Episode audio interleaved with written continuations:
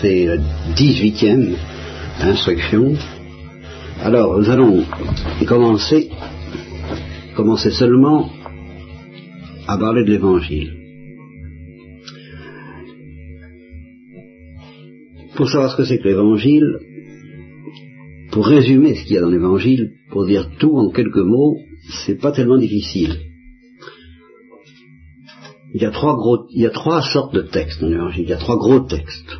Il y a un premier gros texte énorme, très long, que je commencerai à lire ce soir et que je finirai pas, et que je ne commenterai pas, euh, sauf l'introduction que je suis en train de faire en ce moment et qui est importante, bien sûr, euh, qui s'appelle le discours sur la montagne. C'est la première chose à connaître de l'évangile. C'est le texte où, après avoir fait quelques miracles, pas mal de miracles déjà, assez impressionnants, et après avoir choisi ses disciples, tout ça, je saute sur ces textes-là, dès le départ, le Christ annonce la couleur. Voilà, moi je définis ça comme ça. Le sermon sur la montagne, c'est le texte où le Christ annonce la couleur, tout de suite. Et dans un texte dont il n'existe pas d'équivalent dans aucune autre tradition religieuse ou philosophique. Bien, alors ça, ce gros texte-là, c'est massif, c'est vraiment le discours sur la montagne, c'est une grosse montagne, c'est costaud, et en un sens, c'est tout l'évangile. Alors, deuxième texte, c'est ce qu'on appelle le discours après la scène, c'est le discours que le Christ prononce à ses disciples, alors là, les disciples sélectionnés, les apôtres pratiquement au nombre de douze, juste avant la Passion. Alors ça, c'est un texte très important aussi, mais dont nous parlerons plus tard. Et puis, il y a tout au long de l'Évangile, alors des quantités de textes qui parlent de la miséricorde. Avec ces trois choses-là, vous avez tout l'Évangile. Et c'est pour ça qu'on dit quelquefois l'Évangile, c'est un message d'amour et de miséricorde. Ça résume euh, d'une manière très insuffisante l'Évangile. Premier point. Deuxième point, dans le texte énorme que je vais vous lire, que je vais commencer à vous lire ce soir, il y a un, début qui lui n'est pas très long. Ce début est un noyau qui est un raccourci alors parfaitement satisfaisant de tout l'évangile. Et non seulement de tout l'évangile, mais de toute la révélation judéo-chrétienne. Tout est dit dans ces quelques paroles dont l'énoncé prend peut-être moins d'une minute. Tout est dit. Alors, euh, sur ce texte-là, nous nous attarderons bien sûr. Mais, euh, avant de vous en parler et de vous donner à son sujet des explications, la première chose que je veux vous dire, c'est que euh, c'est un texte qui est extrêmement déroutant, qui est extrêmement inquiétant, qui est extrêmement consolant, qui est extrêmement difficile à comprendre, à vraiment bien comprendre, mais tout de même, en l'entendant, il est absolument impossible, il est pratiquement impossible que vous au moins, je ne dis pas n'importe qui, mais que vous au moins vous compreniez pas quelque chose. Même les plus jeunes, que ce soit David, Thomas, les... C'est pas possible que vous ne compreniez pas quelque chose quand je vais lire ce texte, que vous avez peut-être déjà entendu, mais qu'on va bien mettre en relief. Vous allez comprendre quelque chose. Euh, peut-être pas grand-chose, mais vous allez comprendre quelque chose. Et puis, certains d'entre vous, vous vous poserez peut-être des questions. En même temps que vous, comprendrez quelque chose, vous aurez euh, le sentiment qu'il y a aussi des tas de choses que vous ne comprenez pas. Vous, et les plus grands peut-être, mais même peut-être les jeunes aussi, euh, se poseront des questions au sujet de ce texte. Pourquoi? Pourquoi c'est comme ça? Pourquoi c'est pas autrement? Qu'est-ce que ça veut dire? À quoi ça nous mène? Bon. Alors, justement tout le nerf de ce que je voudrais vous dire ce soir et, qui commande tout ce que nous allons voir par la suite, c'est que il va falloir que vous preniez position face à ce texte, tout de suite. Et avant toute explication, non pas parce que moi je vous le demande, mais parce que ça va se faire, je dirais presque automatiquement. Vous allez poser des questions, mais avant même de poser des questions, et au moment où vous posez ces questions, déjà vous aurez pris parti pour ou contre ce texte. C'est un texte qui euh, euh, ne peut pas laisser indifférent. Voyez, si, si peu que vous compreniez, vous allez être pour ou vous allez être contre, ou vous allez être les deux, à la fois. Et vous allez vous sentir dérangé, troublé, tourmenté, parce qu'il y a une partie de vous qui va être pour, je l'espère. Et si cette partie qui est pour est assez grosse, ben vous êtes chrétien. C'est pas compliqué. Et vous savez pourquoi vous aimez Jésus-Christ. C'est pas compliqué. Et si elle est trop faible, si vous êtes beaucoup plus contre que pour, alors, ben vous aurez du mal à être chrétien. Et peut-être toute votre vie. Vous voyez que c'est grave. Hein, parce que les explications, c'est après. Mais avant même toute explication, on est pour ou on est contre. Ça plaît, ça vous plaît ou ça vous repousse. Ça vous attirera ou ça vous repoussera. Euh, peut-être les deux, mais qu'est-ce qui l'emporte? Vous êtes plutôt attiré ou vous êtes plutôt repoussé? Révolté, scandalisé, je ne sais pas. Vous voyez Et c'est ça la question qu'il faut obligatoirement vous poser, peut-être dans la prière, peut-être à la messe, peut-être dès ce soir en disant le chapelet. Qu'est-ce que qu'est-ce que j'en ai à faire, de cette histoire-là? Et vous serez tenté justement de fuir cette question en posant des questions et en disant euh, ah ben avant de prendre position, je vais demander des explications, je voudrais qu'on m'explique. Non. Vous prenez position avant. Je vais vous donner une comparaison. Vous avez connu, certains d'entre vous ont connu Yves Cabillac, vous avez entendu parler de la psychologie. Bon, alors on fait des tests. J'ai failli faire un test euh, vous, vous, montrer de manière matérielle comment ça se passe, mais c'est quand même pas commode ici. Il faudrait que j'ai de l'encre, euh, une feuille de papier, que je mette une euh, tache d'encre sur la feuille de papier, je plie en quatre, puis je déplie la feuille de papier, et ça, ça représente quoi? Ben ça, ça représente euh, un, un bazar, quoi. Oui, un bazar. Bon, et ce bazar, alors les psychologues, qui sont des gens très calés, ils ont étudié un certain nombre de tâches comme ça, qui sont bizarres et, et bazars, et ils présentent ça aux gens, il y en a une douzaine ou quatorze ou seize, comme les stations du chemin de croix, hein, je ne sais pas, ou vingt, euh, je sais pas. Qu'est-ce qui a fait de la psychologie? T'as pas fait de psychologie, Claire Le gros chat, là. le Rorschach. Bon, alors euh, il y en a 14 ou 12 ou je ne sais pas. Et alors on vous dit, euh, voilà, à vous de jouer, parlez. Moi, psychologue, j'écoute. Puis il note vos, vos, commentaires. Hein. Et alors, euh, dans mon cas, parce que j'ai passé ce, truc-là, ce qui a beaucoup étonné Yves, le psychologue en question, c'est que il s'attendait pas à ça de ma part, avant de dire euh, c'est un papillon, qu'est-ce que vous voyez? Qu'est-ce que vous voyez? Bah alors, moi je vois un papillon, je vois euh, deux personnes qui, qui, qui, tournent comme une toupie l'une autour de l'autre, je vois euh, tout ce qu'on voudrait une forêt. Euh. Avant de dire ça, je disais toujours, ça me plaît ou ça me plaît pas. Enfin, je réagissais, j'étais pour ou contre. Avant même de savoir, euh, contre quoi ben, Je savais pas, mais j'étais pour ou contre. Eh bien, ce que je vais vous lire, ce texte-là, c'est ça. Faut être pour ou contre d'abord. Puis après, on se demande euh, pour ou contre quoi. Et je serai là pour vous donner des explications. Mais je ne peux pas remplacer ça. Bien. Alors, ce texte qui, euh, donc, euh, est le commencement du sermon sur la montagne, maintenant je vais vous le lire, et je ne vais pas vous donner l'explication, vous savez pourquoi, et c'est à vous de vous interroger pour vous dire, mais est-ce que est-ce que quelque chose en moi est attiré par ce texte?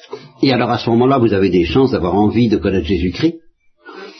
Ou au contraire, est-ce que non, dans l'ensemble, non, ce texte me repugne, me rebute, me, me, hérisse, et j'ai pas envie d'y aller voir de plus près, et à ce moment-là, vous aurez de grosses difficultés, vous aurez, comme on dit aujourd'hui, des problèmes avec Jésus-Christ et avec la religion chrétienne.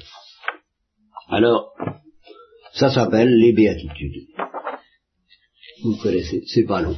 Mais c'est ça où je dis que le Christ, il annonce la couleur. Et il est à la fois très clair et très mystérieux. C'est très mystérieux, il y a des tas de questions à poser, mais c'est très clair qu'on est pour ou on est contre. Bienheureux les pauvres en esprit, car le royaume des cieux est à eux.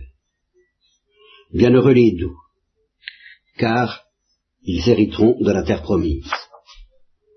Bienheureux ceux qui pleurent, car ils seront consolés. Bienheureux ceux qui ont faim et soif de la justice, car ils seront rassasiés. Bienheureux les miséricordieux, car ils obtiendront miséricorde. Bienheureux les cœurs purs, car ils verront Dieu. Bienheureux les pacifiques, car ils seront appelés fils de Dieu. Bienheureux ceux qui sont persécutés à cause de la justice, car le royaume des cieux est à eux.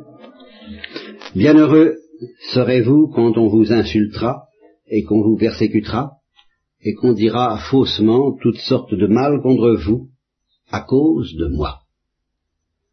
Réjouissez-vous et soyez dans l'allégresse, car votre récompense est grande dans les cieux, parce que c'est ainsi qu'ils ont persécuté les prophètes qui sont venus avant vous. Mais, alors ça c'est, voilà. Là, vous avez le noyau, à la, à la rigueur, on peut se contenter de ça pour toute la révélation chrétienne. Et en face de ça, de dire banco, je joue, oui, je suis cet homme-là, ou non. Ça suffit pour qu'on soit pour ou contre. Et euh, on sait à quoi s'en tenir. Déjà sur tout. Sur tout le sens de la vie. Et on, et on, accepte que la vie ait ce sens-là qui est suggéré, pas expliqué par tout ce que je viens de vous dire, ou on le refuse. Et puis c'est oui ou c'est non. Et avec son cœur, hein, c'est pas avec son intelligence, où l'intelligence intervient pour avoir quand même quelques, quelques notions, mais le moins possible. Et une fois que vous aurez dit non, ou que vous aurez dit oui, vous pourrez poser des questions. Mais je ne pourrai pas répondre, moi, c'est-à-dire l'Église, de la même façon, selon que vous aurez dit oui ou non. Ça, c'est pas possible. De sorte qu'à toute question que vous me poserez, je serai obligé de vous poser d'abord une question préalable. Comment avez-vous répondu? Vous êtes pour ou vous êtes contre? Et après, après, eh bien, il y a des précisions qui sont dans l'évangile, dans un des évangiles seulement, et qui, qui reprennent en les aggravant les, ce qu'on appelle les béatitudes. Mais malheur à vous, les riches, car vous avez reçu votre consolation. Malheur à vous, qui êtes rassasiés, car qui êtes rassasiés maintenant, car vous aurez faim. Malheur à vous qui riez maintenant, car vous serez affligés et vous pleurerez. Malheur à vous quand tous les hommes diront du bien de vous, car c'est de cette façon que leur père agissait envers les faux prophètes. Et puis voilà. Et puis avec ça, eh bien, bonsoir. le catéchisme de ce soir est terminé, bien entendu, je vais continuer à lire le texte. Mais pour l'essentiel de ce que je voulais vous dire ce soir, vous avez tout ce qu'il faut pour vous décider à être chrétien ou à pas l'être. Tout. Déjà. Il n'y a pas besoin de savoir autre chose. Et vous le savez au fond de votre cœur. Et je vous répète, des explications, j'en aurai des tonnes à vous donner, parce que l'Église a des tonnes à en donner, mais d'abord elle demandera, mais avez-vous dit? Vous, avez, vous, voulez de ça ou vous n'en voulez pas Il faudra d'abord répondre, avant que l'Église parle. Maintenant que tout est dit, absolument tout, dans ces quelques lignes, je vais vous faire la lecture jusqu'à ce que jusqu'à ce que jusqu'à plus soif, c'est-à-dire jusqu'à ce que je pourrais ne pas dire tout le texte car il est trop gros, qui suit cette espèce de de prélude. Vous voyez, comme il y a prélude et fugue dans Jean-Sébastien Bach, bon, ça c'est un prélude musical, je dirais, musical, c'est-à-dire que ça, donne le ton tout de suite. C'est là où je dis que Jésus annonce la couleur. On, sait tout de suite où on va, on sait tout de suite à quoi s'en tenir, de quel genre de choses il va, il s'agira. Le reste, c'est des détails, c'est des broutilles, c'est, je dirais presque c'est rien. On sait déjà tout, et on dit oui ou non à ce tout dès. Maintenant, on entre dans les détails. Alors vous, bah, vous qui avez envie de dire oui, vous qui avez dit oui, vous êtes le sel de la terre. Mais si le sel vient à s'affadir, avec quoi le salera-t-on? Il n'est plus bon à rien qu'à être jeté dehors et foulé aux pieds par les hommes. Vous êtes, vous qui avez dit oui, la lumière du monde. Vous qui avez dit oui, c'est ça suffit, il n'y a rien d'autre, il suffit d'avoir dit oui pour être, dans son cœur, sans même savoir de quoi il s'agit, pour être la lumière du monde. Vous êtes la lumière du monde. Une ville ne peut pas être cachée si elle est située sur une montagne. Et on n'allume pas une lampe pour la mettre sous le boisseau, mais sur le lampadaire, afin qu'elle brille pour tous ceux qui sont dans la maison. Ainsi, que votre lumière brille devant les hommes. Mais là, que, quelle lumière euh, Celle que vous avez du fait que vous avez dit oui aux béatitudes. Que cette lumière-là, c'est celle, cette lumière-là, qui vous avait dit, ah oui, je marche, je marche. Tu marches ou tu marches pas Devant bienheureux les bienheureux les pauvres, bienheureux ceux qui pleurent. Tu marches ou tu marches pas Si tu as dit oui, alors que cette lumière qui est dans ton cœur et qui t'a fait dire oui, brille devant les hommes pour qu'ils voient vos bonnes œuvres, car inévitablement vous vous, accomplirez de bonnes œuvres dans la mesure où vous serez fidèle à cet élan du cœur qui vous a fait dire oui. Qu'il voit vos bonnes œuvres et qu'il rende gloire à votre Père qui est dans les cieux. Ne croyez pas que je sois venu abolir la loi ou les prophètes. Je ne suis pas venu abolir, mais accomplir. En vérité, je vous le dis, avant que passe le ciel et la terre, un seul iota ou un seul trait de la loi ne passera pas avant que tout ne soit arrivé. Celui donc qui violera un de ces commandements les plus petits et enseignera les hommes à faire de même, sera appelé le plus petit dans le royaume des cieux, mais celui qui les pratiquera et les enseignera sera appelé grand dans le royaume des cieux. Car je vous dis que si votre justice ne dépasse pas celle des scribes et des pharisiens, vous n'entrerez pas dans le royaume des cieux. Et alors qu'est-ce que ça veut dire Ça c'est assez... Alors là, ça c'est énigmatique. Hein. Là, je vous demande pas de votre cœur dise oui ou non devant ça. Euh, là, là, il faut des explications avant.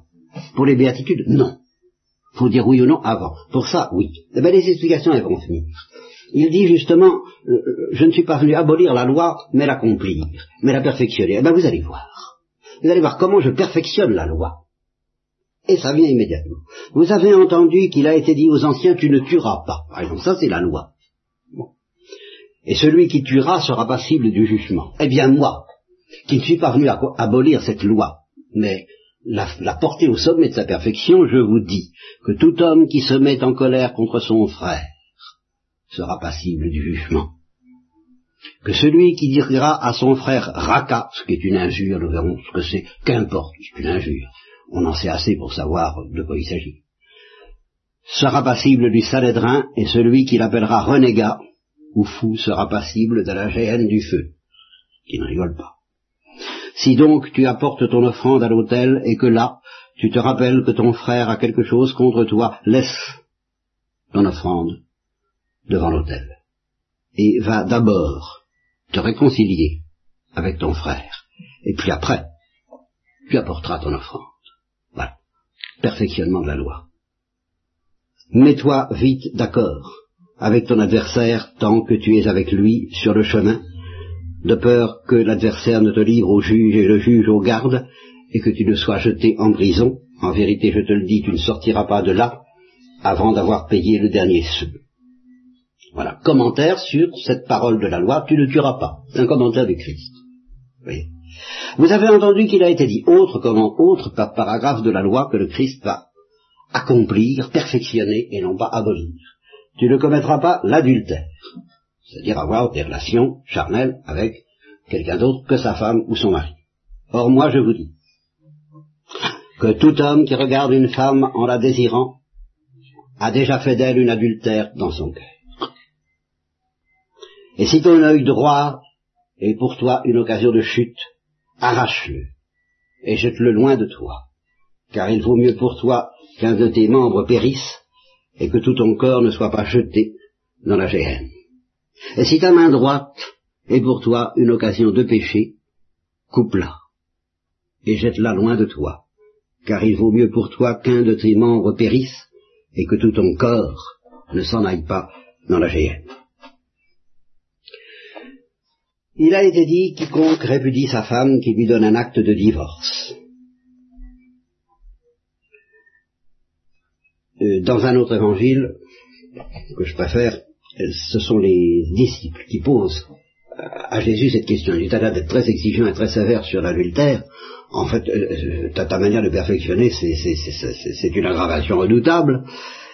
Pourquoi alors Moïse a-t-il commandé de donner un acte de divorce et de répudier sa femme si on en a assez? Si on l'a assez vu. Hein. Il leur répond, parce que Moïse vous l'a permis à cause de la dureté de votre cœur. À cause de cela, il a permis de répudier vos femmes. Mais à l'origine, il n'en était pas ainsi. Et moi je vous dis que celui qui répudie sa femme pour une autre cause que celui de prostitution et qui en épouse une autre commet l'adultère. Vous avez encore entendu, toujours, la suite du commentaire de la loi, qu'il a été dit aux anciens, tu ne parjureras pas, mais tu seras fidèle envers les serments que tu auras faits envers le Seigneur. Or moi, je vous dis de ne jamais faire de serment. Ni par le ciel, car c'est le trône de Dieu, ni par la terre, car elle est l'escabeau de ses pieds, ni par Jérusalem, car elle est la ville du grand roi, ni par ta tête, ne jure pas, car tu ne peux pas rendre un seul de tes cheveux blancs ou noirs. Non, ne fais pas, ne va pas chercher des serments, soit des, grands, grands discours, ne sois pas grandiloquent, sois simple, que ta parole soit oui, oui, non, non. Oui et oui, ou non et non, mais pas oui mais. Tout le reste vient du malin. Vous avez entendu qu'il a été dit œil pour œil et dent pour dent. Vous comprenez bien ce que ça veut dire. Hein tu m'as tu m'as tapé sur l'œil, je te tape sur l'œil. Tu m'as cassé une dent, je te, casse une dent. Voilà, la, la justice de la loi des anciens. Moi je vous dis de ne pas résister aux méchants. Mais celui qui te soufflettera sur la joue droite, tend lui aussi l'autre. Et à celui qui veut te faire un procès et prendre ton manteau, laisse aussi euh, tout ce qui t'habille. Et si celui, si quelqu'un te demande de faire un kilomètre, fais-en deux. À celui qui te demande, donne. Et à celui qui désire t'emprunter, ne tourne pas le dos. Vous avez entendu qu'il a été dit, tu aimeras ton prochain, et tu haïras ton ennemi. Eh bien moi je vous dis, aimez vos ennemis. Priez pour ceux qui vous persécutent. Faites du bien à ceux qui vous haïssent, et priez pour ceux qui vous calomnient, afin de devenir les fils de votre Père qui est dans les cieux, et qui fait lever son soleil sur les méchants et sur les bons, et qui fait tomber la pluie sur les justes et sur les injustes. Et à celui qui te frappe sur la joue présente aussi l'autre, et à celui qui veut te faire un procès, etc. Et ça répète un peu ce que nous avons lu tout de suite.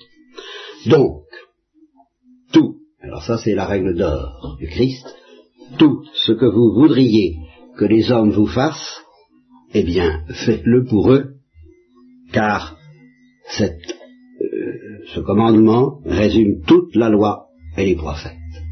Car enfin, si vous aimez ceux qui vous aiment, quelle récompense méritez-vous? Est-ce que les publicains n'en font pas autant? Et si vous saluez seulement vos frères, qu'est-ce que vous faites de mieux que les autres? Est-ce que les païens n'en font pas autant? Et si vous faites du bien à ceux qui vous font du bien, quelle récompense méritez-vous? Les pécheurs en font autant. Si vous prêtez à ceux dont vous espérez recevoir, même les pécheurs prêtent à des pécheurs pour recevoir l'équivalent.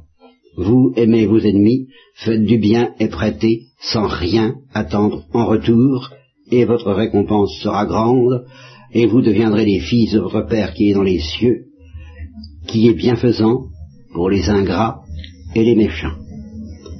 Donc vous soyez parfaits comme votre Père céleste est parfait, c'est-à-dire miséricordieux, comme votre Père est miséricordieux. Eh bien, nous en resterons là ce soir parce que je crois que vous avez vraiment votre dose.